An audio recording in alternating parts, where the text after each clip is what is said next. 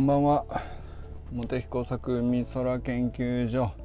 今日は夜会でございます。令和5年7月9日ですね、えー、今週皆さんいかがお過ごしだったでしょうか。今日もね一日なかなか暑かったですね、えー、北九州と大阪は結構雨降ったのかな。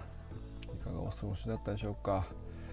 えー、あの待ちに待ったねユジンさんの「獣医師の志」という講演がねアップされてすごい先ほどままだ全部見てないんですけど先ほどまでちょっと見てましたけど本当にいい講演会だったんですね。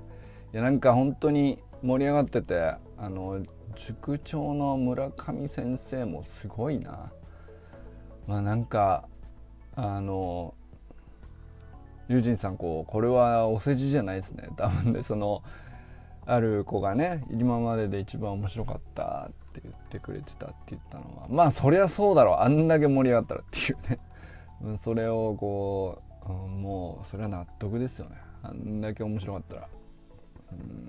でまあなんか盛り上がっただけじゃなくてやっぱりユージンさんが本当に普段から考えてることとかを伝えたいことあの本当にこう伝えきってるなっていう感じもしましたよね。まあまあなんだろうまだ全部見切ってないからえっ、ー、と半分ぐらい見たかな。あの1と2と3の途中ぐらいまでちょっと見かけてるところなんですけどあの僕らもね1年弱うんまあ橋の学校で友人さんとこう一緒になってからでいくともう1年以上1年半ぐらいかなあの獣医師さんだっていうことは分かってはいたっていう状態になってからねだけどまあそこまでの何て言うか広がりのある話っていうか広がりと奥深さと、まあ、実際のこう現場でのこう具体的な話とこういろいろいろんな側面ありましたけどあ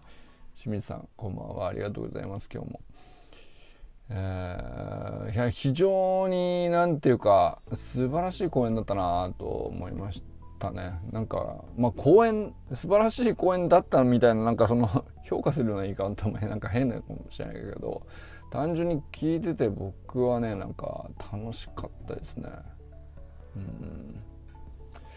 あの友人さんがあの伝えたい軸の部分はね僕らも散々今まで共有してきたところだと思うんですけど、まあ、それだけにとどまらない結構具体的な話も相当広がりのあるところでよくここまで何て言うか広げてなおかつね何て言うか間延び広げると結構間延びしちゃうんだよね。あれすごい難しいことだと思うんですよね。あの奥奥深い世界を奥深いまんまそのまんまこう言おうとしちゃうとうんまあ聞く特にね小学生がいてじゃないですか、まあ、小学生だけじゃないのか、まあ、塾だからいろんな学年いたのかもしれないけどそうそうさらに聞き手がさいろんな学年いましたよね。でそれに向けてって本当に何ていうか講演するって難易度高いとこだと思うんですけどいや非常になんかあのユジンさんのこうまっすぐな言葉がこう刺さってるなっていうのが伝わってきましたよね。うん、まあだからその塾長のね村上先生の進行もまあ見事だったと思うんですけどね、まあ、それもあったのかもしれないけどでもそれだけじゃないなっていう。やっぱりそのうん。やっぱりユージンさんがこう相手を見てうんな今何どこまで伝わってんだとか、えー、こういうことを言ってもこういう言葉で分かってもらえるんじゃないかみたいなことをすごくちゃんとこうリアルタイムで、え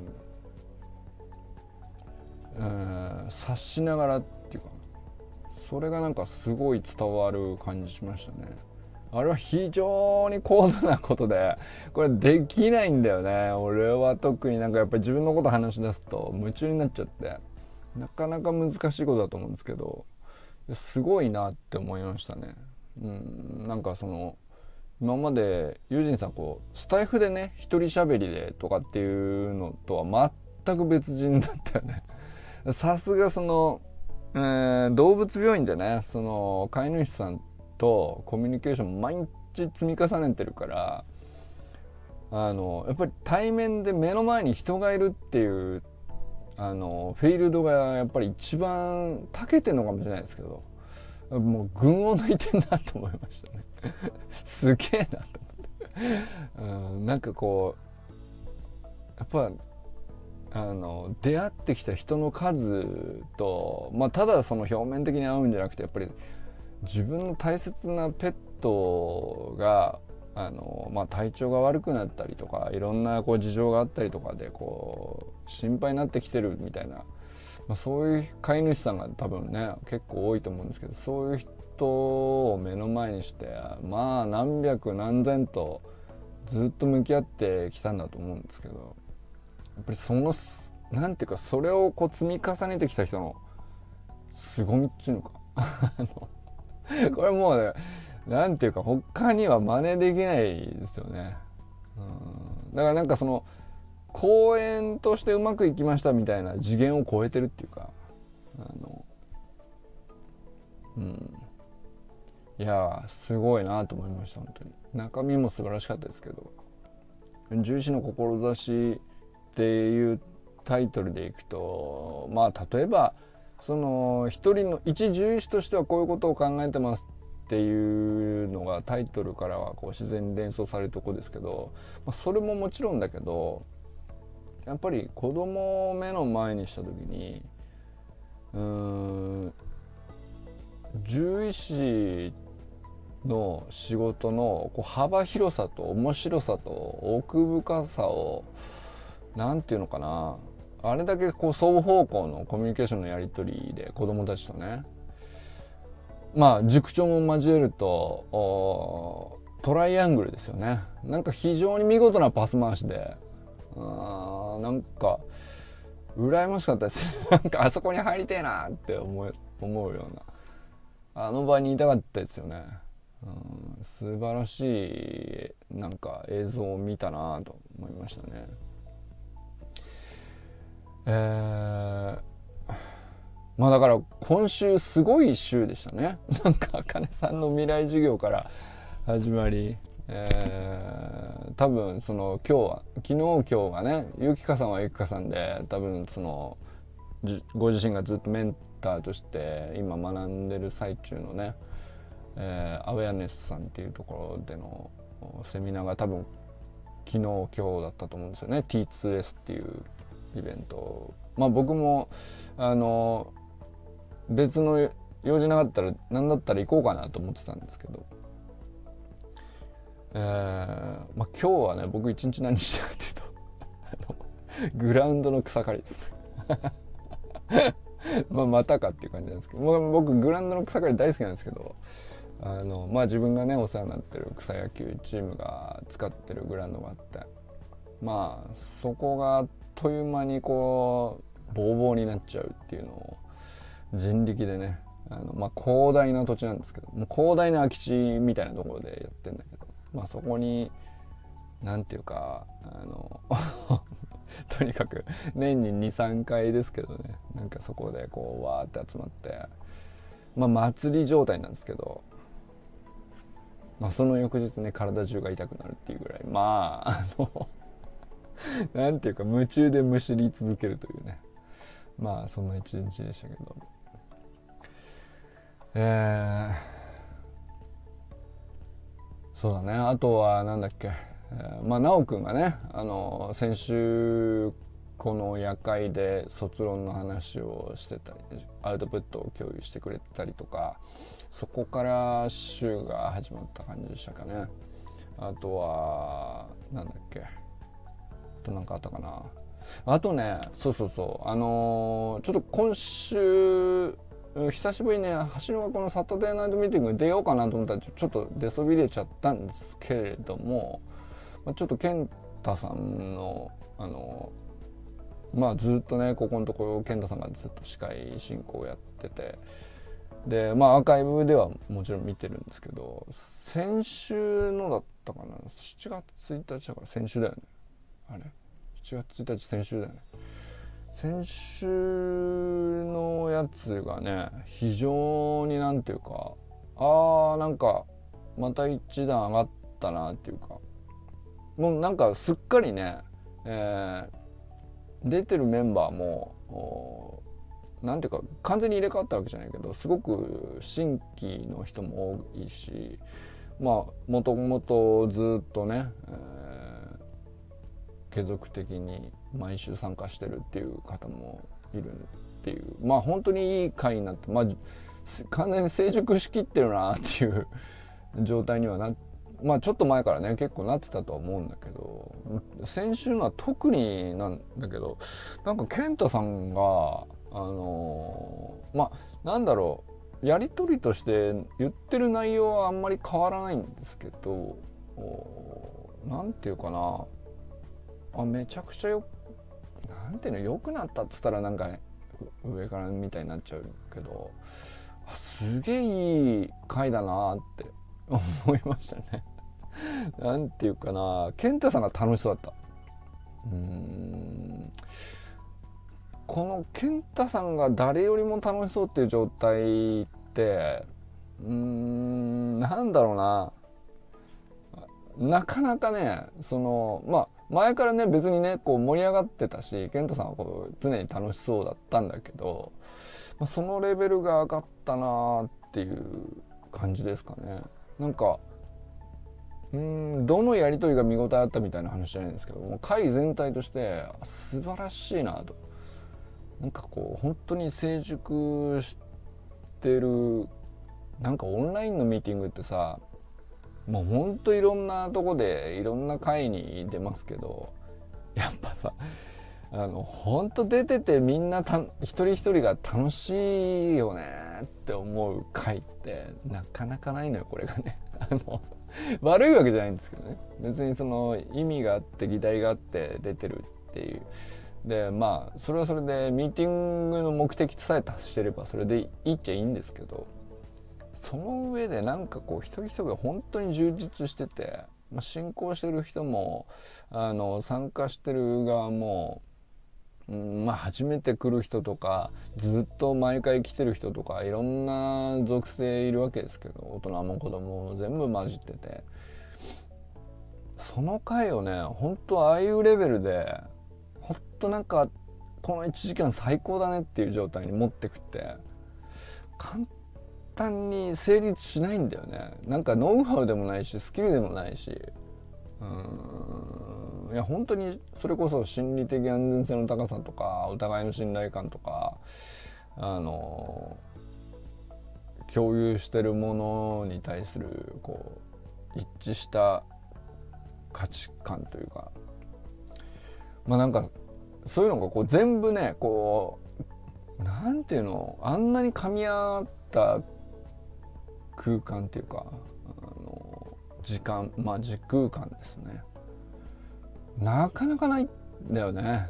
なんだったら本当に僕なんかもあの茂木工作海空研究所の中でちょいちょいねこうあの夜会ではこう対話モードになって参加してくれる人がいればこうお互いなんか雑談でもいろいろ喋ったりしますけどであれはあれで本当に僕も毎回ねあの心底楽しいからそれでいいんだけどそれでもねあそこまでのレベルにはなかなか成立しないなっていうぐらい本当にレベル高いなっていうか何て言うんでしょうね。レベル高いっつっても評価基準があるわけじゃないしさ。分かんないんですけど何て言っていいか。いやでも、うん、素晴らしい時間を作ってるなっていうのを毎回思いますけど先週の7月1日のやつは特にそう思いましたね。健太さんすげえって思った ですかね。あ、そう、えっ、ー、と、今日ね、あの、そうそう、草刈りとか、まあ、どういう時でもそうなんですけど、大体僕、とにかくなんかこう、見知らぬ人と合いそうなあの空間に行く時は、走る学校の T シャツを着に着ていくんですけど、まあ、それはね、何か、あの、走る学校の人ですかと声をかけられるのを待ってるわけです。もちろん。もちろんそのために来ていくんだけど。まあそんな毎回毎回声かけられるわけじゃないんだけど今日はねあのー、声かけてくださった人が一人いてまあそのすごいもうご近所でお住まいもご近所でたまたまね。でなんかすぐ近くのフットサルコートを使ってなんか少年サッまあサッカーだけじゃないのかな。少年向けの少年少女向けのまあスポーツクラブみたいなのをこれから立ち上げようと思っていろいろ考えてんだけど、まあ、橋の学校のあのこともこうすごく気になっててなんかあのずっと見てましたみたいなことを言ってくれてあなんかまあそので息子息子さんもサッカーやられてて一緒にいたんだけど、まあ、ちょっとそれでね話を声かけてくれくださって。もうだからなんかそういうことがちゃんと起こるようにねあのー、足の学校 T シャツを毎回毎回着て出かけるようにしてんだけどあのー、まあ何回やって1回って感じだけどねそんなにそうそうそんな確率高くないけど今日そういうことがちゃんと起こってまあそれ声かけられただけだからね。ちょっと話あのまあでも本当に初対面の方でわざわざ声かけてくださるってやっぱり向こうからすればねあの 全然知らない者同士なのにあの声かけるっていうのはまあそれなりのハードルだと思うんで声かけてくれて、まあ、非常に嬉しかったですね。なんかそういうのがあの好きだっていう見知らぬ人同士でなんかちゃんと壁乗り越えていいですねってお互い 言い合える仲を増やすっていうのがまあできるだけでねあのあ今日一日良かったなって思えるっていうねなんかそういう感じで非常にあのまあ T シャツ着るぐらいのことなんで別にねなんてことじゃないんだけどあのまあ T シャツ着るのも発信の一つだなって思いつつねあとはまあ別にこうそうそう発信ってさあの SNS だけじゃないし音声だけでもなければ動画だけでもなければテキストだけでもなければ、まあ、いろんな発信なんだけどあんまり発信だって意識してないものもあるんだよね。なんかもう全然知らないところであの誰かが見ててあのなんかあの人気になるなっつって声かけようかなって思ってくれるっていう、まあ、そこがねなんかどこからどう見られてるか分からんもんだなと 最近思ったりしますよね。なんかさあのえっ、ー、とまあ他にはねなんかあのなんだっけななんか別な件でも声かけていただいてわざわざ話したみたいなこう初対面の人でっていうの何人か今週いましたよね。まあなんかだからそんなのでこううん走りの校もが多いけどね、まあ、橋の学校だけじゃなくて、まあ、どこで何をっていうのもさなんかあんまり自分で意識してないところでも結局常になんか自分からあの発信しちゃってんだよね。ただその辺歩いて散歩してるだけだという時間すらもさ結局まあどっかで誰かが見ててあのその姿を発信と自分も認識してないし相手も発信だと思って受け取ってはいないかもしれないけどやっぱり感じるものあって、まあ、そういうのがこう何て言うか分からんところで意外とねつながり生んだりっていうのがあるもんだなっていうなんかそういうのがね結構今週ちょこちょこありましたね。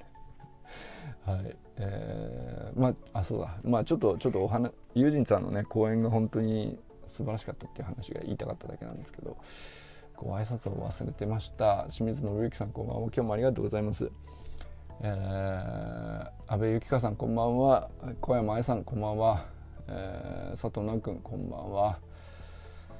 えー、山田友人さんこんばんは。本当にね講演お疲れ様でございました。本当に素晴らしい講演で。まあ本当にだからあれもなんだろうなちゃんと動画撮って共有してもらえるっていうのもそんなねなんていうかそうしようと思わなかったらできないことなんであれ本当に貴重なものを共有していただいたなと思いますよね。あれ見れないっすよ。っていうか。まあそうなんかあれを企画した村上塾っていう村上塾長のねあのー、まあ、塾が素晴らしいってのもあるし村上さんっていう方のこうまだ僕全然知らない人だしあの映像でユジンさんとのやり取りで見ただけだけど本当すそれだけでさあのああもう本当素晴らしい人だなって伝わりますもんね。でそれを見れるだけでまなんていうか何が学びかとかってちょっと明確にこうリストしたり言語化したりっていうのは分かんないけど受け取ってるものは莫大なものあるよね。いや本当になんか出会えてよかったって感じになるっていうかさまあ村上さんは 全然こっちを認識してなくてもさやっぱりあのこういう人がちゃんと世の中にいるんだなって知れるだけでね本当にありがたいですよね。うん、なんていうかロールモデルとしてあそこを目指すみたいなものばっかりじゃないと思うんですよね。やっぱりこういう人もちゃんといてこういうふうに素晴らしいんだみたいなのをまさしくなんかあのユージンさんね多面性多様性みたいなこういろんな側面から物事を見る大事さをこう話しておられたんですけど、まあ、それでいくとねやっぱり多面性を自分の中にこう多面的に物事を捉えるみたいなことをどうやったらできるようになるかっつったらやっぱりいろんな人のいろんな考えとかいろんな価値観とかいろんなレベルの高さというかあのー、そういうのにこう触れてみあこういう人もいるんだみたいなそれをこう増やす増やすしかないよね。うん、なんかでもそれのうちの一つになったなとこう僕自分の中で多面的に物事を見るっていう視点が一つ増える要素として村上塾長の何ていうのかなあの教室のまあ自分が塾長として作ってる空間だと思うんですけどあれ非常に素晴らしいなと思いましたね。何かがよくわかんないけどでもあそこにうん集まってる生徒があの個々人はね俺どういう人か全然知らないわけどういう子供たちか知らないし、えー、普段どういうねあの感じで塾で勉強してるのかは全然知らないのにさ。いやなんかあ塾長が見事な空間を作ってるっていうのが非常に なんかあれ見ただけで伝わってくるもんね。うん。いやあなおくんこんばんは。卒論はいかがですか、えー、そうそう挨拶の途中でしたが、まあ、とにかくユージンさんね講演本当にお疲れ様でした。中村修平さんこんばんは、えー、寺石由香さんこんばんは、えー、清水信之さんこんばんは。山本健太さんこんばんは、えー、森本茜さん全くんかんくんこんばんは。なんか、カン君がね、すごい最近シュッとしてきてるな。かっこよくなってきてるな。なんかあの ちょっと前まで結構なんかぽっちゃり可愛い感じだったのに、首やってるってのもあるかもしれないけどね。なんかあのー、うわ、なんか男前になってきてんなっていう の感じすげえ伝わってくるんですよね。まあまあなんか、あの、今まで通り本当可愛いなっていう瞬、あの、写真もあるんだけどさ、なんか、たまにね、あの、5枚に1枚ぐらい、あれ、めちゃくちゃか男前なんですけど、みたいなのがあるよね、カン君ね、最近。いやえー、えー、砂塚森田さん、こんばんは。ということでね、まあ、今週とにかく、あの、まあ、直くんの卒論のアウトプットから始まり、あかねさんの未来塾話とかね。まあその未来塾その後まであって、プロジェクトに至るまでのプロセス、ポストプロジェクトのアクション、うん、いろいろありましたけど、本当になんか、あの、面白かったですね。なおくんを現在追加できませんってなんだけど、どうしたんだろう。もう一回やってみました。どうですか？入れますか？あ、こんばんは。おいっすー。すいません。おいっすー。どうですか？今週。先週、うん、先週分厚かったからさそうですね。あっという間だったな、なんかな。確かに。うん、その後どうでしたか？今週は。その後、今はあの、各部活にうん、の実態調査ってことで、うん、うん。っていうので、まあ止まってるって感じですね。はい。なんかアポ取ったりみたいな感じですか、もう、あの、裏でちょくちょくしつつ、はいはい。やってます。各部活ってどれぐらい？何部と何部とかって？あ、もう全部です。なんだえ、メール送ったりしてんの？あなんかそこまでこう、なんて言うんでしょう、しっかりした調査っていうよりは、もう本当、うん。とりあえず身内で聞ける範囲で、どんどあんこう、あ、話を振ってって、はい俺ちょっとこういうこと卒論でやろうと思ってんだけどさっていうぐらいの話を振るみたいな。ぐらいで、うはい、ん。そうゆるく、うん。うん。うん編集よりはちょっとゆるくやってます。うんうん。いや、結構でも、それ、その期間大事だよね。いきなり、そのカチカチのフォーマットでアンケートをなし出すって頼む手前の地盤固めっていうか。はい。うん。話しててどんな反応なんですか、相手は？なるほどねって感じ。なるほどねっていうのと、あとはやっぱ、なんて言うんでしょう。俯瞰してその学生コーチとかっていう立場を俯瞰してみないと、うん。なんかこう自分、えそういえば自分のその立ち位置ってなんだっけって多分思う人が多いみたいで、あー。部活、ほんと数個しか聞いてないですけど、うん。俺らってこういう感じなんだけど、つまりこのアンケートだとうん。どこに集まるみたいな感じで、あんまりこうなんか、ぼや、やっぱぼやっとしてんのかなっていう。そうだろうね。はい。やってる方としても、そんな普段言語化するようなこと、機会がないもんね。はい。うん、なるほど。でも、それは、そうすると結構相手にもメリットあるよね、きっとね。きっとそうですね。うん。なるほどね。面白いね。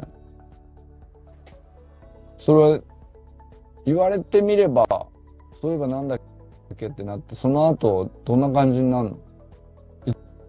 一応なんか、ひねり出そうとしてくれるみたいな感じ。あ、そうですね。うん。まあでもまだまだうんうん。ちょっとしか聞聞いてないんで。うん。はい。じゃあまた、引き続き他の部活にもみたいな感じなんですか？そうですね。うん。はい。例えば何、何部次行こうみたいなのはあったりするの？パッと思いつくのだと、やっぱバレー部とか、うん。あとラグビー。結構その、うん。なんて言うんでしょう。僕の個人的なあれなんですけど、やっぱサッカーとかラグビーとか、そのオープンスポーツっていうか、なんかやることがまあ決まってるようで決まってないうんうんうん学生コーチってどんな感じなんだろうっていうなるほど。気になるんで、はい確かにな。より多分こう、客観的な視点が大切なのかなとうーん思いつつ。確かに。選手にも結構な客観性を求めるしね。はい。うん。そのさらに上の俯瞰をコーチには求められるみたいなことなのか結構多分、もしかしたら場所を、僕は結構そのフィールドにいますけど、うんうん。そういうスポーツの学生コーチはもしかしたら、あの、スタンドから見てるとかもあるかなと。なるほど。だね、見てる視点の高さとか物理的に違うよね。あります、多分。うん。確かにね。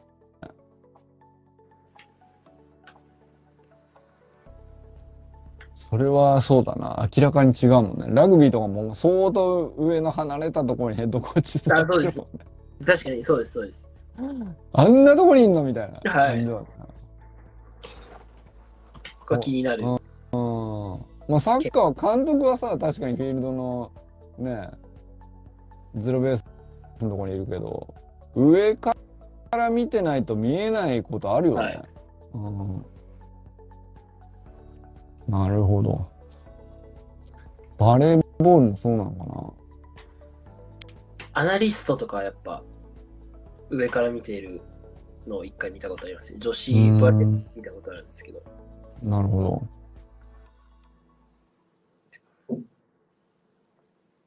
そうだね。コートによるね。はい。うん。コートの大きさと、まあ、競競技特性みたいなね。はい。その、決まったポジションがあるかないかとか。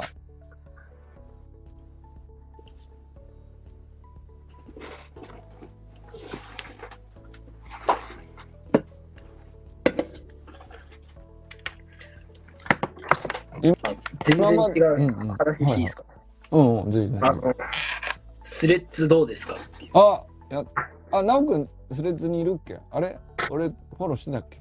多分返した気がしますあそうだっ。僕はあの、げ始まった当初すぐにうん。入れたんで、はいはモテサクさんもあの、うん紹介しようかなと思ってたい。ら、うん。もう皆さん入れてた。スレッズね。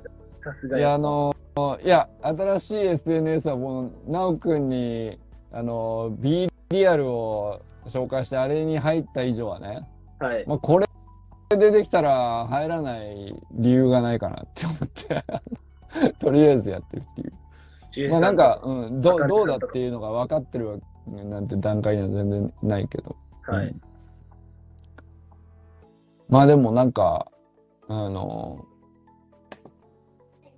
プラットフォーム側の視点っていうか、その自分が何を発信するとか、どうやったら活かせるみたいな感じじゃなくて、なんでわざわざマーク・ザッカーバーガー、Facebook も持ってて、インスタも持ってて、わざわざテキストだけのツイッターと全く機能の変わらないスレッズを いきなり出してくるんだろうなっていうのは、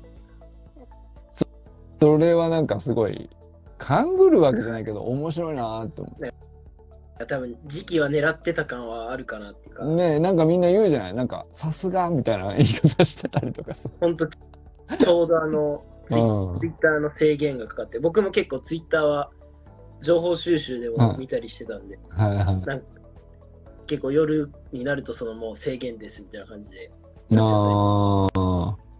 まあせ、そうそう。なんかあんまり俺、その、ツイ、ツイートをしないし、あんまりこう、閲覧も、ほんとほどほどにしかしないっていう感じなんで。で、まあ、なんかこう、フォローしてる人の中でも、よっぽどなんか、あのー昔っからつながりある人の投稿ぐらいしか流れてこない感じのタイムラインなんです、僕。はい。だからあんまりその、ツイッターで炎上とかもピンとこないし、正直。そのな んか自分の周りすげえ平和だからさ、はい。あの、炎上とかどういう感じなのかなとか、なんかあの、荒れちゃって、なんかその、ね、いろいろ気持ちがあっち行ったりこっち行ったりするみたいなのを聞くけど、あんまり共感できてないんだよね。はい。だから、こっちの方が平和でいいねみたいなことを言ってるのにも、正直あんまりよくわかんない。うん スレッズはなんかそのインスタ経由でみんな移行してくるから、はいあの極めて平和だみたいなことを言ってるじゃない？はい。まあまあなんか理屈はわかんないけどよくわかんない。俺はあんまりその何がどうやったら炎上になったりとかわかんないんでっていう、うん感じだね。なおくんはやっててどうですか？なんか。あの、ちょくちょくツイート、ツイートってじゃないな、スレッズを、うんスレッズをか立ててて、うん。なんかラフにうん。投稿できね、まあ確かになんか安心感、なんとなくでだと思うけど、安心感は高いのかもしれないですね。はい。うん、スレッド立ててなんかリプライ来たりみたいなことが起こったりしたの？あ、なんかもう僕の投稿自体が本当、うん。自分のその B リアルみたいにうんうん。日記の感じで投稿してるんで、うんうん。を誘導するような文章なんなんか、結構調べてると、そのリリプっていうか、その人、その会話、DM 機能がないんで、そうだね。リプでうん。会話することがすごいなんかうん。大事っていうか、まあ、醍醐味だよね。はいスレッズっていう名前からするとさ、そうしてほしい。そ公開討論だけど平和にやってねっていう趣旨なんだろうなとは思ったりするけど。でも面白いのがやっぱ、うん。スレッズでうん。フォロー来て、うんうん。あインスタにも直接飛べるんで、あー、なるほど。インスタもフォローしたら帰ってきて、インスタの方で DM して、なるほよろど。しくお願いしますみたいなことをした。野球なるアほどの。人からフォロー来えたんえー、実は、はいあのはい。オービリン大学であの日体大うん。とライバル校でしたみたいな感じの方がいあらっしゃって、ー、なるほどな。そうなんですねっていうのはスレッズから来ました。うこんうん。あー、素晴らしいですね。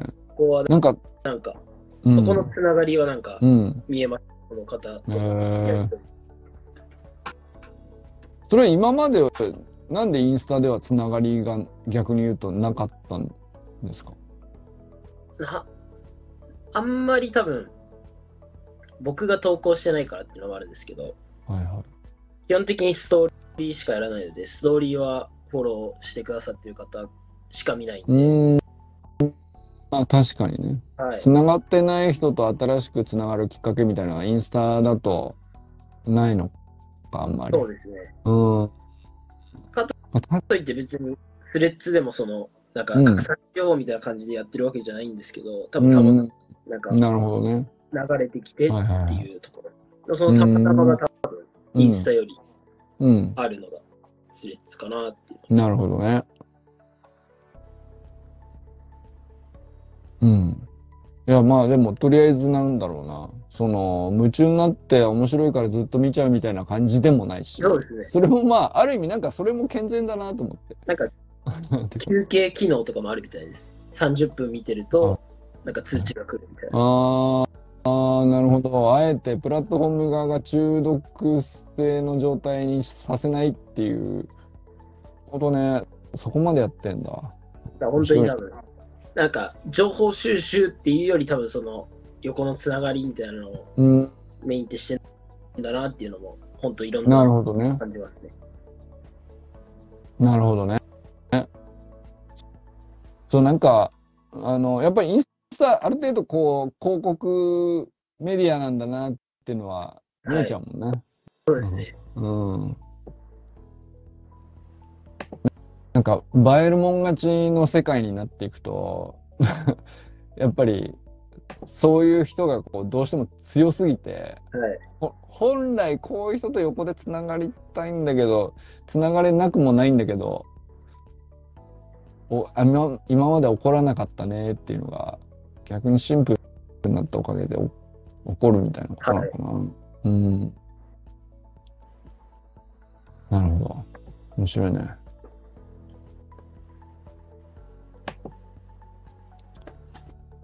いや、いいね。なんか、毎週なんか一つ新しい話題があって。あ そうですね。これに関しては本当たまたまっていうか。うん。いや、なんか、確かにビッグニュースだし、おもいい話題だよね。はい。こういうまあ、こういう時にな、なんていうか、ちょっと様子見るか、すぐやってみるか、両方はあると思うんですけど、あかねさんと周平さんもいたかな？スレッズに。はい。うん。友人さんはまだいなかったかな。まあ、まだ、まだの人もいるけど、まあでもそれこそなんかさ、なんて言うんだろうな、すごい、ササロンメンバーを中心に見るかな。なんかはい。B リアルもそうだし、スレッズでも多分またこれからなんか別なものがいろいろ出てくるんでしょうけど。なんか、あかねさんとかは結構うん。投稿してるのかなっていうか、すべてやっぱ見切れないんで、なんか今、うん。現状がなんかこう、他のフォローしてない人とフォローしてる人がこう混在するタイムラインになってるんで、そうだよね。うん。あかねさんなんかいろいろ投稿されてるのかなっていうのね。はいうん。いや、なんかそうそう、ああかねさん向いてるなと思ったから なんかえ別に向いてるとか向いてないとか誰もまだ何もわからない SNS だと思うんだけどはい。いやなんだろう Facebook で今まで書いてたようなことが実はスレッズの方がひょっとしてあかねさんがやりやすいのかなっていうはい。感じがするななんかね。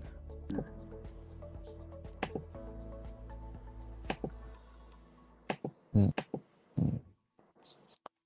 ああとさ、もう一つ聞きたかったことがあったんだけどさ。はいあれ以降、チャット GPT を何かに使いましたか？使いました。お、何か、何に、どんな話だった？ちょっと待ってください。今、一回切っていいですか？いいよいいよ。はい。チャット GPT もですね、日々なんかいろんな追加機能がありまして、えー、まあこれ有料に課金してる人向けの話ではあるんですけど、まあ僕はね、その、もう絶対、あの、有料の方が、あの、この先も見据えてですけど、ポテンシャルはもう全然違うなと思ってるんで、有料版に登録してるんですけど、はい。まあ、有料版のプラグインがね、もう無数に今、なんか爆速で進化してて、はい。まあ、チャット GPT 単体だけでもとてつもないんだけど、はいあの対話やってるだけで。そのプラグインっていう機能がね、いやとんでもないのよ。あの、拡張機能ですか、そうそうそうそあの、YouTube の、う。うん。あ多分モテサクさんもやられてたと思うんですけど、YouTube 見て、うん。なんか要約してくれるみたいなのは入れました。うん。ああ、ほんとほんと。ああ、そうそう。あれはね、グクロ Google Chrome のはい。拡張機能として、チャット GPT をうまく連携させるっていう感じかな。はい。また違うんですか？その、それとはね、また別に、そのチャット GPT のウィンドウあるじゃん。はい。で、まあ、無料だと3.5ってなってて、えっ、と、月20ドル払うと GPT-4 にグレードアップするみたいな感じなんですけど、その、はいまあ、それで精度が上がるのも、それはそれで価値あるんだけど、それプラス、そのチャット GPT の中で、あの、対話モードの中でグラフを書いてくれたりとか、はい。えーフローチャートか作ってくれたりとか、ん。なんかそそういう拡張機能が内蔵されるっていうか、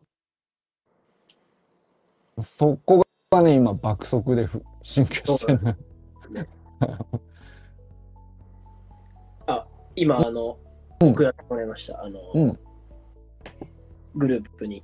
あ学生野球の部活内の組織の問題点について、あ、ああ、なるほど。からいろいろ拡大していきました。なるほどな。あ面白そうですね。はい。じゃあ、それ、コメント欄にも入れといてください。あ、コメント。はいはい。この、あ、じゃあこ、この、これのコメント欄に入れる。うん。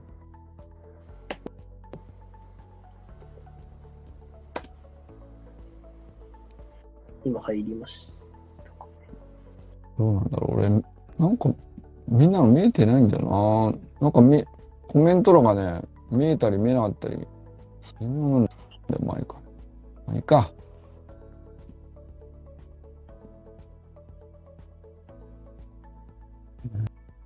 見えてますか？ひょっとして清水さんはたくさんコメントを書いてくれてたりしますか？なんかね、見えて、コメントが見えたり、見えなかったり、こう、別なんだよね。まあいいか。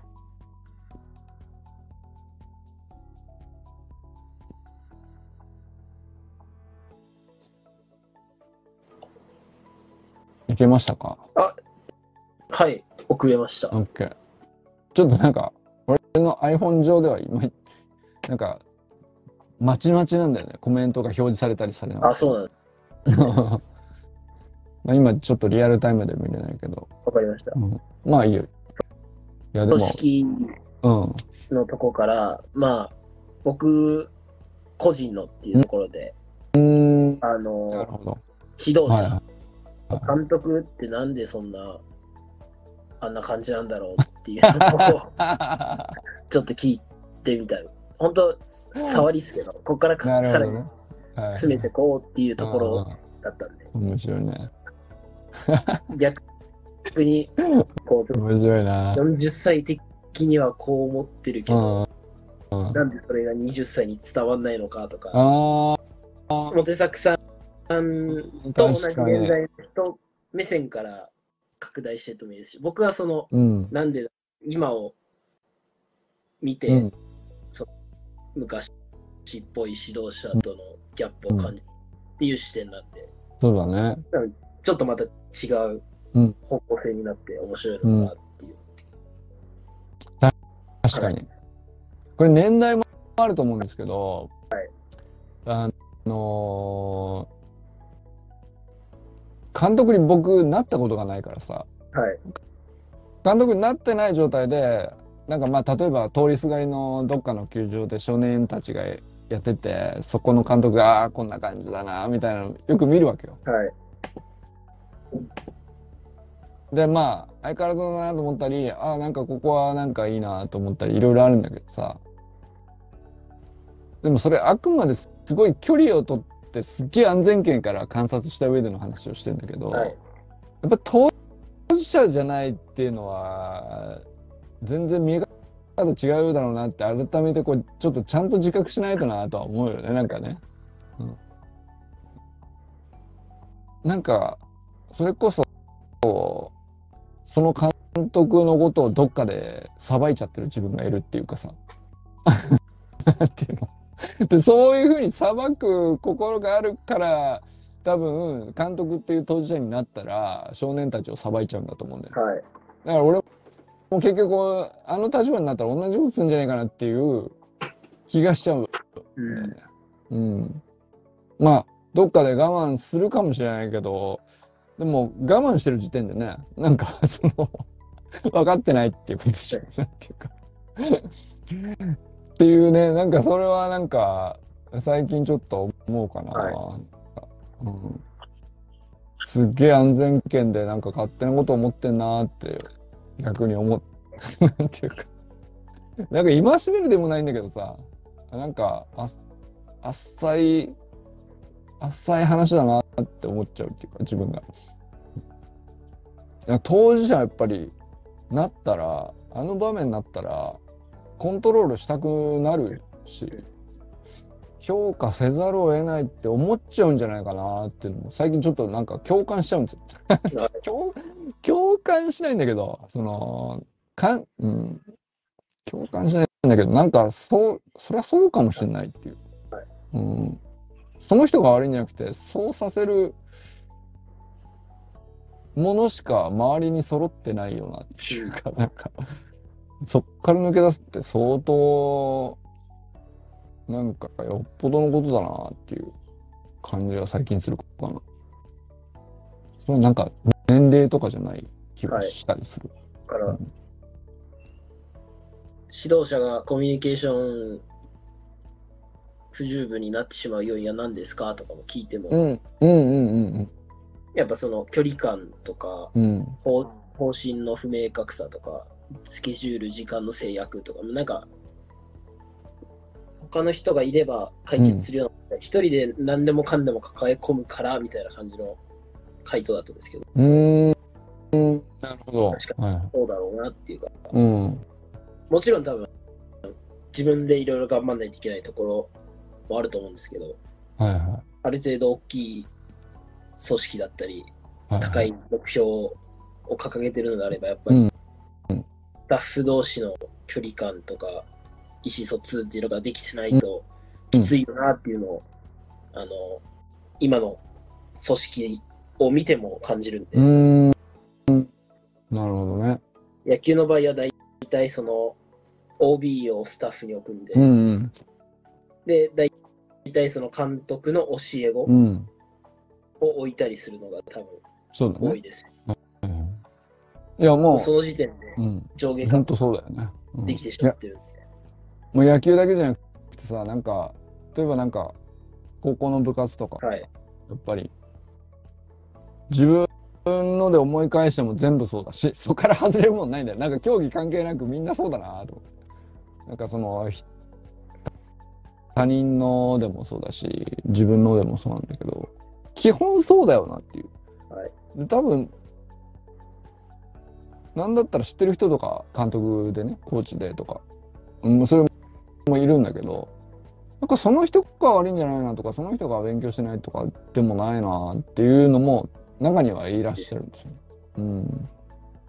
そうするとなんかもうちょい別なところなのかもっていう その高い目標を掲げるっていう時点でエラーしてるかもしれない。そうですね。なんかそれ、それが誰のためなのかっていう、うんうんうんうん多分そうだね。自分のエゴだったりすると思いうますし、んうん。少なくともそれ誰が決めたんだろうなと。うんうん、今なんか、ポンってうん。監督、高校野球の監督とかだったら、やっぱりうん。自分自身の経験とかはい。だけフラッシュバックするんで、じゃあ甲子園行きたいなってうんいううん。とこしかないんですけど、本当に甲子園行くだけが全てなのかなとかは、うんうんいろんな県のなんかた結果とかインタビューとか見てると感じる部分があって、うんうんそうだね。そこの手をうん。感じないまま、ポンっていったら多分やっぱりずれちゃうよな、うん。選手と。そうなんですよね。なんかあの、例えばあの、あの、よ吉井コーチってさ、あれ、なんか書いてあったの。Windows PC のエッジで普段見てるんですが、これが通知関連と相性悪いのかもしれない。あ、そうなんだ。うん。あー、なるほど。今このコメントは見れました。他のコメントが俺見、多分見れてないんですよ。なるほど。うん。なおくんから見れてる。僕は全部、清水さん。あの、ちょこちょこコメント入れてるつもりですとか。じゃあちょっとなおくんが読み上げてください。じゃあ、あ、あわかりました。せっかく入れ入れてくださってるんでね。ありがとうございます。で、吉井コーチが、うん。あ、その、そうそうそうそう、あの、WBC のコーチ、はい。ピッチングコーチやってた。日ハムでもやってたんだっけ？そうですね。で、今、ロッテの監督。あ、そうか。はい。あの、その人のなんか本当のコーチを教えないみたいな本あるの知ってる？あの、題名だけはうんます。で、なんか、まあ、いろんなヤフーの記事とかも割と出てて、まあ、たしもう名コーチであることは疑いないけど、なんか本当に、いや、そうだなと思うこと書いてあるわけよ。なんか本当にすげえなと思う。その、はいうーん、まあ、今現時点において、こう、ダルビッシュとか大谷翔平とかっていう、ああいうレベルの人たちに対して、何を言えんのかなっていう、その、そういう極限のレベルのコーチとしてさ、はい。まあ、これ以上はちょっと、こうい、ここをいきなり目指しても多分、俺らがこう、なんか、自分らの、こう、普段の実現実の具体に落とし込むにはちょっと開きがありすぎるなっていうぐらいレベル高いのよ。でも究極こう、こういうことだろうなってことが書いてあるっていう。まあ本当に教えないっていうね。でもなんか、ほん、とにかく誰よりもその選手のことを全部見ていて、はいその選手が、こうですかねって言ってきたときに、引き出しを3つぐらいは必ず用意できていなかったら、まあ、選手からは相談されないので、うん。そういう自分であり続けるために、こう、何にも聞かれないし何にも教えないっていう状態を、まあ、99%として、その1%をこう、たまに聞かれた時に、うわ、すげえなって相手に思われるだけの答えを用意するっていう、その、まあそういう極限のレベルのことが書いてあるわけ。そん、まあ確かにその、すごい、あの、極限のレベルの選手に対してコーチングするんだったら、もうその域なんだなとは確かに思うっていう。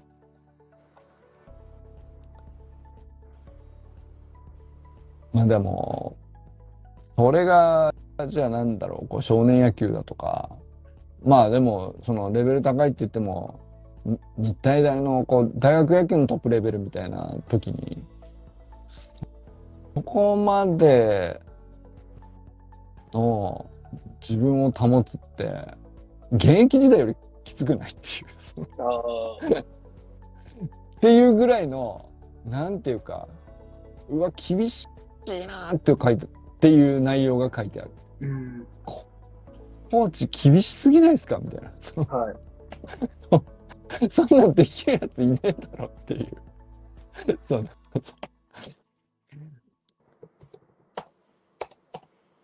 まあまあ、でもその原体験としては、そのよ吉井コーチは自分がピッチャーで自分が現役の時に、その、まあすごい、なんていうか、反発が、反発した記憶が強くて、はいそのコーチに何やかんや言われるのがとにかく嫌いだったと。全部聞き流して、一切言うこと聞いてなかったみたいなことが、はいやんちゃぶりが書いてあるんだけどさ。その上で、そんなに嫌だったのに、いざ自分がコーチになったら同じことをしてしまっていて、しばらく。で、なんか、っていうところから、こう、その、自ら顧みて、そっちにシフト、本当のコーチって何なんだろうみたいなところにシフトしていくっていうような内容なんだけど。でもなんか、自分が嫌だったことを相手にやってしまうっていうのの、こう、連鎖をこう、抜け出すっていうか、それめちゃくちゃレベル高いことなんじゃないかっていう。ですね。うん。多分その、自分とうん選手がなんか教えてるのをさらになんか見てる人みたいなのを自分で作り出さないと、そうなんだよね。多分最初から変えるのは無理なんで、うん徐々にこうシフトチェンジしていくっていうのはやっぱ、そういう視点がないときついなっていうか。うん。そうだから、なんか、その目標、まあ、別に優勝なら優勝でいいんだけど、それ、誰が決めたのかっていうのを、自分が決めたと思ってる人は納得できると思うんですよ。でもなんか入学した頃にはそうなってるっていう選手もいるわけじゃないですか。はい。なんか、あの、まあ、より上手くなりたいというのは思っていたとしても、その練習内容も自分で決めてないし、決めるところに自分が関わってないとか、うんうん自分の課題は何みたいなこと自体も、お自分での自覚の問題と相手から見たまあ客観的な問題と本当に合致させて初めてなんていうのこれが課題だからよしやろうってなると思うんだけど、はい。その契約も済んでないみたいな状態で多分 その高い目標に行くために練習量増やす厳しいどういうこ厳しいことにも耐えるみたいなことだけになっていくんだと思うんだけどなんかその枠組みがある以上はその なんていうかどんなにコーチングをあのこうあるべきみたいな手法とか学んでも抜け出せないよな、そうそう簡単に。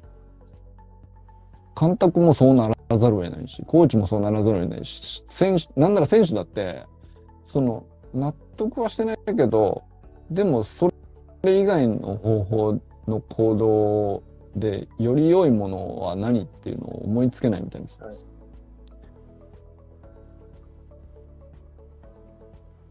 それをね、めなんか、俺、これどこに海岸だろうって、なんかさっき、何のチームにも関わってないのに、なんかすげえ思っちゃうんだよね。確かに。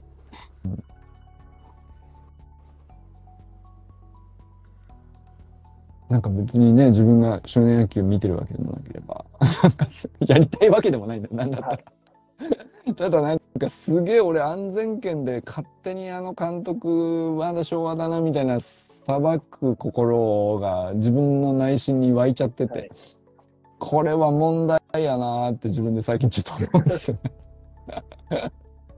これある以上は多分自分が変わったら変わったで同じことをやるだけの話であんまり何にも変わらないんじゃないかなっていう。そんななんかところに迷い込んでるっていう。意味もなく迷い込んでますでもじゃあ、今の僕が、うん多分高校野球戻ったとしても、はいでもとりあえず甲子園目指してると思います。そうだよね。なんか目指さなくていいって思いつつも、うんでもやっぱ行きたいって思うんで、うん。目指してますね。なんかだから、目指さない選択肢がないもんね。そんなわけじゃないだろうっていうところからスタートした時点で、その時点であある程度のこう制約がかかっちゃうの。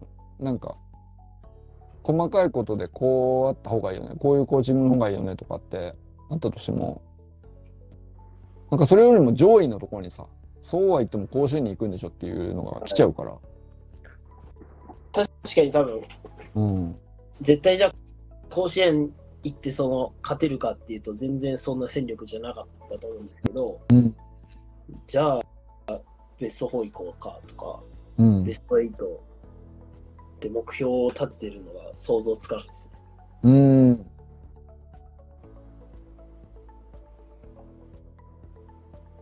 なんかね、その、順位とか、まあ、す数字だよね、とにかくね。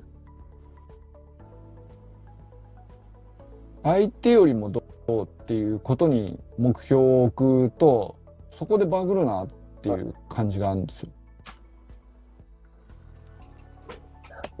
なんかなん、かうん、今日見たんですよね、ちょっと。どこか忘れたんですけど、はい。だっけな、どっかの高校で55対 0, あ0対55で負けたチームがあって、今日か昨日ぐらい。何それ。ここは本当に多分、そのぐらいの大差で負けてしまう、もともと負けてしまう高校だったみたいなんですけど、そのピッチャーはうん60点以内に抑えるっていう目標だったから、えー65点で、えーだから60点以内にちゃんと抑えられてよかったみたいなコメントしてたみたいな記事を見ました、ね。そう、なんかさ、そのチームのその年のそのメンバー全員こう毎回毎回違ってって違う課題を本当は持ってるじゃん。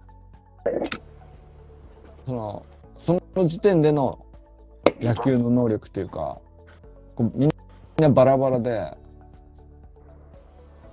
それを一個一個課題クリアするみたいなことにフォーカスするっていう。でそのそれを積み上げた結果あのまあ結果ベスト8なのかもしれないしそれを積み上げた結果優勝しちゃったみたいなのがあるのかもしれないし。でもとにかくやり残したことがないって言い切れるまで自分の課題は何かを全部クリアにしてクリアにしては全部潰してっていうことに徹底して向き合うみたいなさ。そこに対してはこうなんていうかどんなに厳しくても本人納得するんじゃないかなっていう。でそれをなんかこう純粋にやったチームってめちゃくちゃ強いんじゃないかなっていう気もするんだよね。そうですね。うん多分野球ノートとか毎日書いてますけど、うんそういう、で、今、たくさんあの、こことかにもあのビジネスもありますけど、はいはなんかそういう PDCA サイクルとか、そういうのをちょっとでもうん噛み砕いて、その野球ノート書いてたら、もっと多分上手くなってたかなとか思う。うん。そのだから例えばなんか大谷翔平のマンダラートとかさ有名ですけどはい。あれどう見ても監督に強制されてないと思うんですよ。うん。なんか自分で書いて、えー自分で分割して自分で課題作って解解こうとして解けない時に監督とかコーチに手伝ってもらう。でなんかまあ仲間に相手してもらうみたいなことはあるのかもしれないけど、まあで、その都度、こう、課題が潰れたら別な課題をこう、また埋め込んでみたいなことを延々に繰り返して、そのマンダラートを延々にアップデートし続けて、で、ああなっちゃったっていう話じゃないですか。で、あれって厳しい練習を積んだことには多分間違いないと思うんですけど、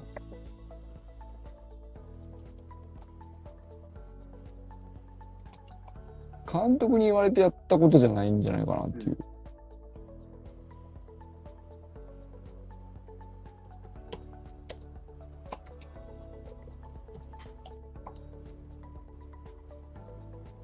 まあでも、もちろん元々の才覚もね、体格とかあるから、それはそそれでその差はあると思うんだけど、はい。なんかやっぱりそれ、そっちの積み上げで作ったチームがどういう感じになるんだろうねっていうのは、単純に興味あるんだよね。だから、うん僕がもう野球をやってしまってるんで、うん。あれなんですけど、一回なんか、あの、うん青学の原監督が多分本当ポロって言ったぐらいですけど、うん。監督やりたいみたいうな、んうん。出た時は、おおって思いました。ん？あの、いい、いいぞって思いました、へね。えー、なるほど。やっぱなんか、どうしても野球の雰囲気だと、どこどこで野球してたっていうその肩書きがあーなるほど。監督自体がね、もうその自分が過去やっててこういう実績がありましたから監督就任っていう時点でレールが敷かれちゃってるよね。少なくとも多分僕あは、ー僕がこ確かにう普通に教員でやってたらやっぱ、うん。同じ中央 OB の監督、指導者、なるよね。やっぱ甲子園唯一出てて、うん。日体大、うんまあ、秋も優勝したら3回優勝した時のが一軍の学生コーチでってなったらやっぱドドンってなるんで、そうだよね。だから、監督就任とかコーチに就任するその正当性を何で裏付けるかっていう時点で、型にはまっちゃってるよな。その僕もやっぱそれをガラって変わるのが先が不透明なんで、はいはいはい一。旦その野球部に所属してる理由もやっぱ、あー確かになで。もうん。なんとか残ってるんですけど、うん。確かになんかそん、そんな本質、それが本当に本質だとするなら、はい全く違う、やったこともない競技で、じゃあやってみるってポイって任されて、何の信頼もないところから、信頼を勝ち取るところまで全部自分でやってっていうことだもんね。はい。それできんのかっていう話をしてるよね、多分ね。それを、それをやったのがあの和田健一なので、うん。まあまあそういうことだよね、例えばね。陸上も多分、り陸上ももっとうん。もしかしたらうん。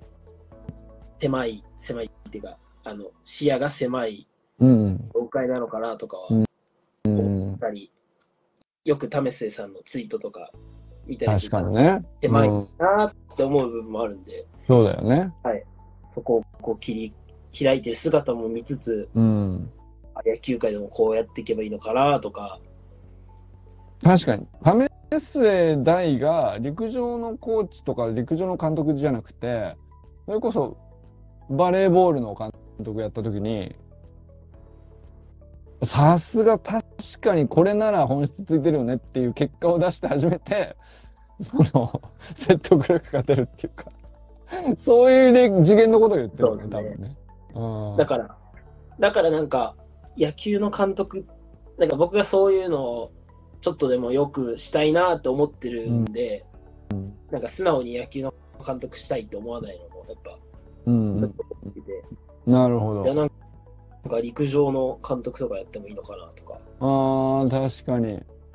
ああ、面白いね。まあ、陸上だとちょっとやっぱ走りの学校の理論をかじってしまって、指導したりっていうのがあるんで、もう全く関係ない種目をやってみて、うん、そのキングとかマネジメントだけで優勝するとか、確かに。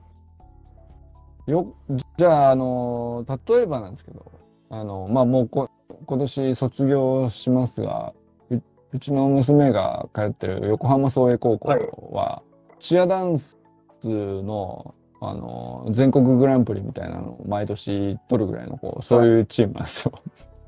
チアダンスとかどうですか？もう完全に、確かに。あの、お女子しかいないしね。ああ、そ、そこもやっぱ、うんでかいと思う。うん、まあ、女女子には女子のこう言葉の伝わり方とかも、はいからもう何もかも違うからね、多分ね。で、価値観ももちろん違うし。だけどやっぱり、その、起きてる問題は割と共通してるような気はするんだよね。うん。毎回 OB が次のコーチになってっていうことも一緒だし。まあそれでこうずずっとね全国常連ずっと続けてるから結果も出続けてもいるんだけど一方で多分なんかその野球で強豪校みたいなことでこう実際に何の問題もないわけじゃないよねっていうチームばっかりだと思うんだけど、はい。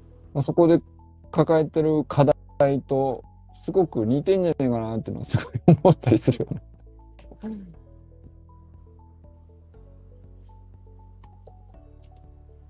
チアダンスの、ね、名門チアダンスチームのコーチに佐藤直がなったらめちゃくちゃ面白いじゃないちょっと笑笑っちゃうけどなんか面白い。いや、まあまあ、いきなりこう、僕が一人っていうのはちょっと、専門性がないんで、多分、面白いですけど、その監督とかやって。うん実そうそう、専門性がないから、本当に本質を理解しなかったら、多分、誰もしん、話聞いてくれないっていうスタートラインだと思うんだよね。まあ、話聞いてもらえるところに行くまでに何をするのかっていうことと、話聞いてもらった上で、じゃあ、本当になんかちょっとずつちゃんとか課題をクリアしていくみたいなところで何をするのかっていうのと、めちゃくちゃ難易度高い。まあでもそれぐらい違う競技を考えてんのかなっていう。そうなったらでも死ぬほど頭回すじゃないですか。そうだろうね。その感じで多分自分の専門種目に行けば、あの、多分ある程度任せられるラインとかって、そうだ。より専門家で分かると思うんで、はいはいそうなったら強いなと思います。うん。そう、そう、だから、その、全く専門じゃないチームのコーチとして就任した上で、自分は専門じゃないからっていう言い訳を一切許さないってめちゃくちゃ厳しくない？はい。そんな厳しいことあるっていうさ。俺、な、よっぽどさ、俺の時はこうやって全国取ったんだって言った方が楽に決まってる。はい。まあそれはそれでプレッシャーあると思うけどさ。いや,、ま、いやあんたに何がわかんないよからスタートするっていうね。その、あ、でも、この人の言うことだったら、ちょっと聞いてみようかなって思ってもらえるまでの何をするのかっていうのが多分まず第一段階で、その次は次で聞いてもらった上でみたいな。受ける側が受け入れてくれるか問題だね。そうなんだろうね。うん本当にそうなんですよ。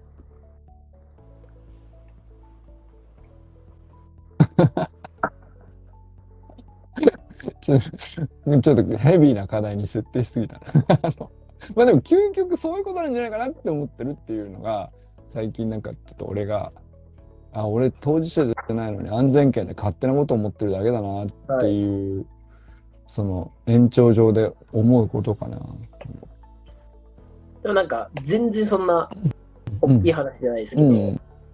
教育実習行った時に、うんやっぱその進路の話とかだったね、あの、はいはい見てたじゃないですか、うんうんうん自分自身をああ、はいはい。うん。あれはなんか一つ受け入れてもらう一つの形だったのかなっていうのを感じていて、なるほど。あの全然多分共通点がないんで、その教えうんなるほど。僕はいはい。側と、あとうん聞く側のその進路希望とか、そうだね全く違うというか、うんうん。僕みたいに学生コーチで日体大に入ろうっていう人ってなかなかいないと思うんで、うん。それをただ言っても多分、へーってだけだっそうだね。たと思うんですけど、はいそこからその、うん。なんとか共通点を絞ってっていう、受ける側にこう僕が受ける側だったらっていう視点があってのあれだったんで、うんそこは一つ大きかったのかなっていうかう、ん。なるほどね。なるほどね。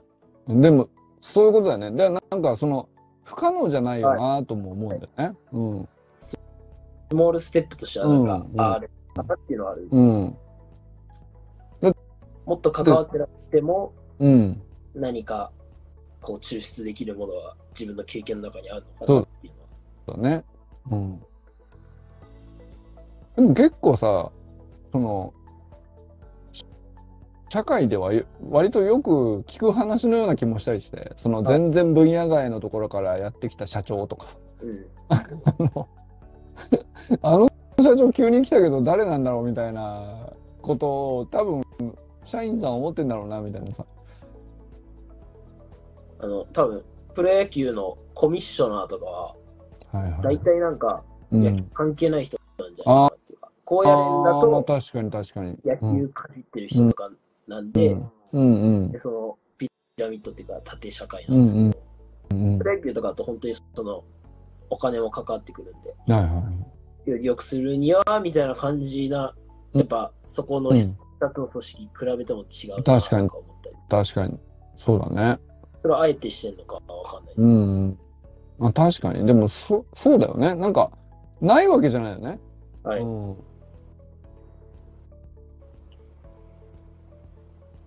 まあたまたま、あの、何々部の監督とかってなると、ないだ、怒っていないだけの話で。うん。ちょっと場面変えたら、あ怒ってるからね、たくさん。で、みんなヘビーなことにぶつかりつつ、で、まあ、その、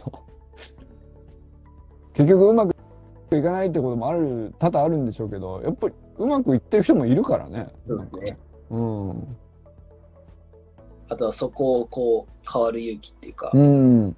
見ようと思えるかどうか。うん。なんでしょうね。でもなんか、それはなんかすごい、何が起こってうまくいき、何が起こってうまくいかないっていうのが、うまく、こう、言語化できてないけど、すげえ知りてえなっていう。はい。なんとなくだけどね。僕も気になります。多分、それこそ自分の範囲内だと甲子園に行くだけしかわかんない。うん、そうだよね。そうそう。なんか目標、目標って何かなって言った時に、もう自動的に、反射的にそれが浮かんじゃうっていう時点で、はい。なんか広がらなくなっちゃってるんだよね。なんか。多分、そこはもう僕がいくら頑張ってももうそこに固執してしまうと思うので、だから、自分がもしそうやって監督になったら、うん。全然関係ない。もう今、目星ついてる。うんすごいやりとりしてる人がいるんですけど、全然関係ない。ただのうん。秋田の野球オタクの人を、あの、戦術コーチって、言ってたね、はい前ね。あとはもうそれこそ日体大のつながりで、あ甲子園の勝ち方を知ってるやつを置いたりしてっていう、その、上。も下もこう広くうん。取って、いろいろいければ多分、今、その、その年のチームのその現状とかは明確にわかると思う。なるほどね。で、なんか、それで、こう、いや、本当になんかドキュメンタリーを、結果が出てないところも含めてずっと撮っててほしいなって思ってます。あの、WBC みたいに、そうそうそう。まあ、でもあれはさ、結果出るでしょっていうのなるほどもある程度あるじゃない、やっぱりね。はい。それだけのチームだとさ、なんかドキュメンタリーとしてこう撮るだけに値する、もうポテンシャル満点の状態だったからさ。そうですね。うん。まあ、あれをね、金かけて撮るっていうのはすごくわかるわけよ。いや、あれ見た？見ました。最近、素晴らしいよね昨日、一昨日見ました。はい。あれ素晴らしかったな。あれいい映像だなと思った。いや、なんか、なんだろう、よくここを撮ったなっていううん。シーンたくさんあってさ。はい栗山監督すごいなと思ってね。あんな人が野球界にいるんだなって思ったよね。確かに。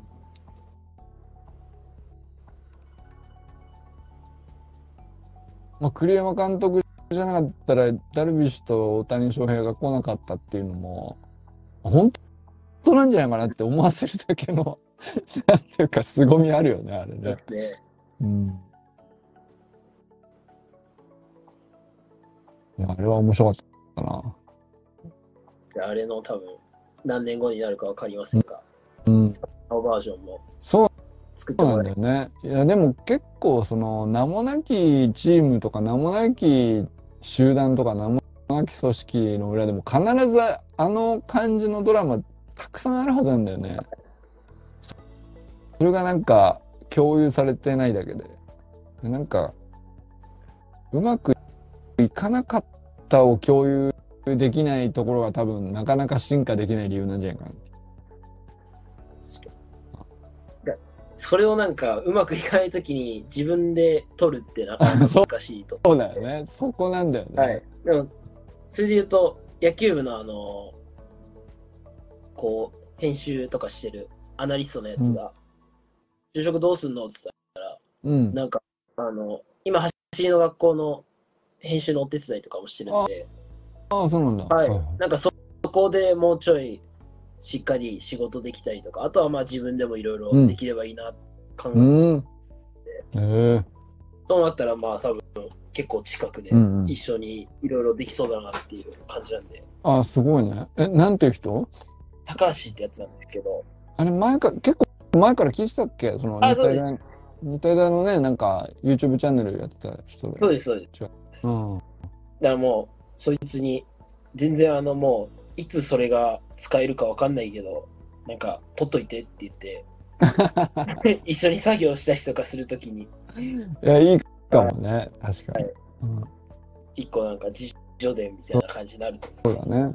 いや、本当に、なんか、それぞれ、みんなの自助伝あるじゃん。はいその、直くんの自助伝だけじゃなくてさ、なんかみんなにそれなりに結構な自助伝あると思うんだよね。はい。あんなにこう、それこそ、1年、2年、結構洗いざらい した回がありましたけど、はい。あんなんする大学生いねえからさ、普通。いやまあ、あんなことアーカイブする大学生いないもんね、普通に。面白いですね、あれ。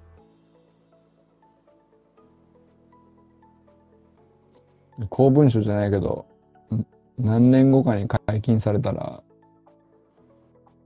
すごいなんか、安年の日記じゃないけどさ、なんていうの。後から見たらなんか、すごい、んただの一人の大学生のたまたまの経験みたいな話じゃなくて、はい。こうしてくれてよかったって思う人がいる気がするんだよね、あれのね。本当に全然再現性ある。うん、そうだよね。よくそのど動画とかで、いやこんな僕でもうん。これができてるっていうのって、うん。あのこんな嘘じゃないんだなっていうのは、うんうん、経験でも感じるんで、そうだよね。走りの学校のうん。その関わり方一つとっても、はいはいはい報はい。告しててすごいねって言われるけど、はあはあはただツイッター見ていいなって思って、練習かけて、うんうん40代のおじさんと仲良くなっただけなんで、本当にそうなんですよ。ほ本当だよね。た本当にそうですね、和田さんに会いに行ったつもりが、その場にいたビモロ履いた40代のおじさんとの方が仲良くなっちゃったが今なんで。本当だよね。でもいやあそこから振り返ると信じがたい経路をたどってるようなわからんもんですよね本当に。これでしかないですよ。うん、確かにな。まあ、もっとちゃんとうんなんかうん外に向けて発信するようにはもっとうん言葉が変えれると思うんですけど。うんうん。そのおじさんとまさか卒論一緒に書いてるっていうね。いや、そうです、ね。続きがあったっていう。そのおじさんに大学、大学中の恋愛事情すべて話して。意味がわからんよな。パッと聞いたらな。実際そうだもんな。なんか特別なこと、直くんが勇気を振り絞ってとかじゃないもんね。ないですね。なんかこれに関してはさ気づいたらこうなってるだけだから。一緒にサウナ。入ってる。あれよかったな。ね、あれ。ううん、うんいや、本当素晴らしい日だったな、あれな。はい本当夕日が沈むタイミングだったしな。いいっすね、あれ。うんあの、サロンのね、月会費皆さんからいただいてますけど、あれを、あれを全部つぎ込んで、あの、直くんにおごるというね。あの、皆様、あの、皆様からね、いただいた錠剤に関してはですね、あの、まあ、僕の独断と偏見で誰かに使うっていうことで、こん今回に関してはですね、直くんを、あの、三浦半島一周ツアーに連れてって全部おごるっていう。で、直くんにいい人だって思われるっていうことをね、あの、すべて俺が、俺だけが受け取るという。そういう意味では、俺、タックしたの俺だけじゃないかみたいなことになる可能性はあるんだけどね。ありがとうございます、本当に。いや、本当に。いや、でも、また行きたいですね。いや、じゃあまあ、引き続き、また来週って感じで。はい。面白かったね。今週もなんか脈絡なかったけど、とにかく面白かったね。ですね清水さん、ありがとうございます。ありがとうございました。はい。それじゃあ、おやすみなさい。清水さんもありがとうございます。ございました。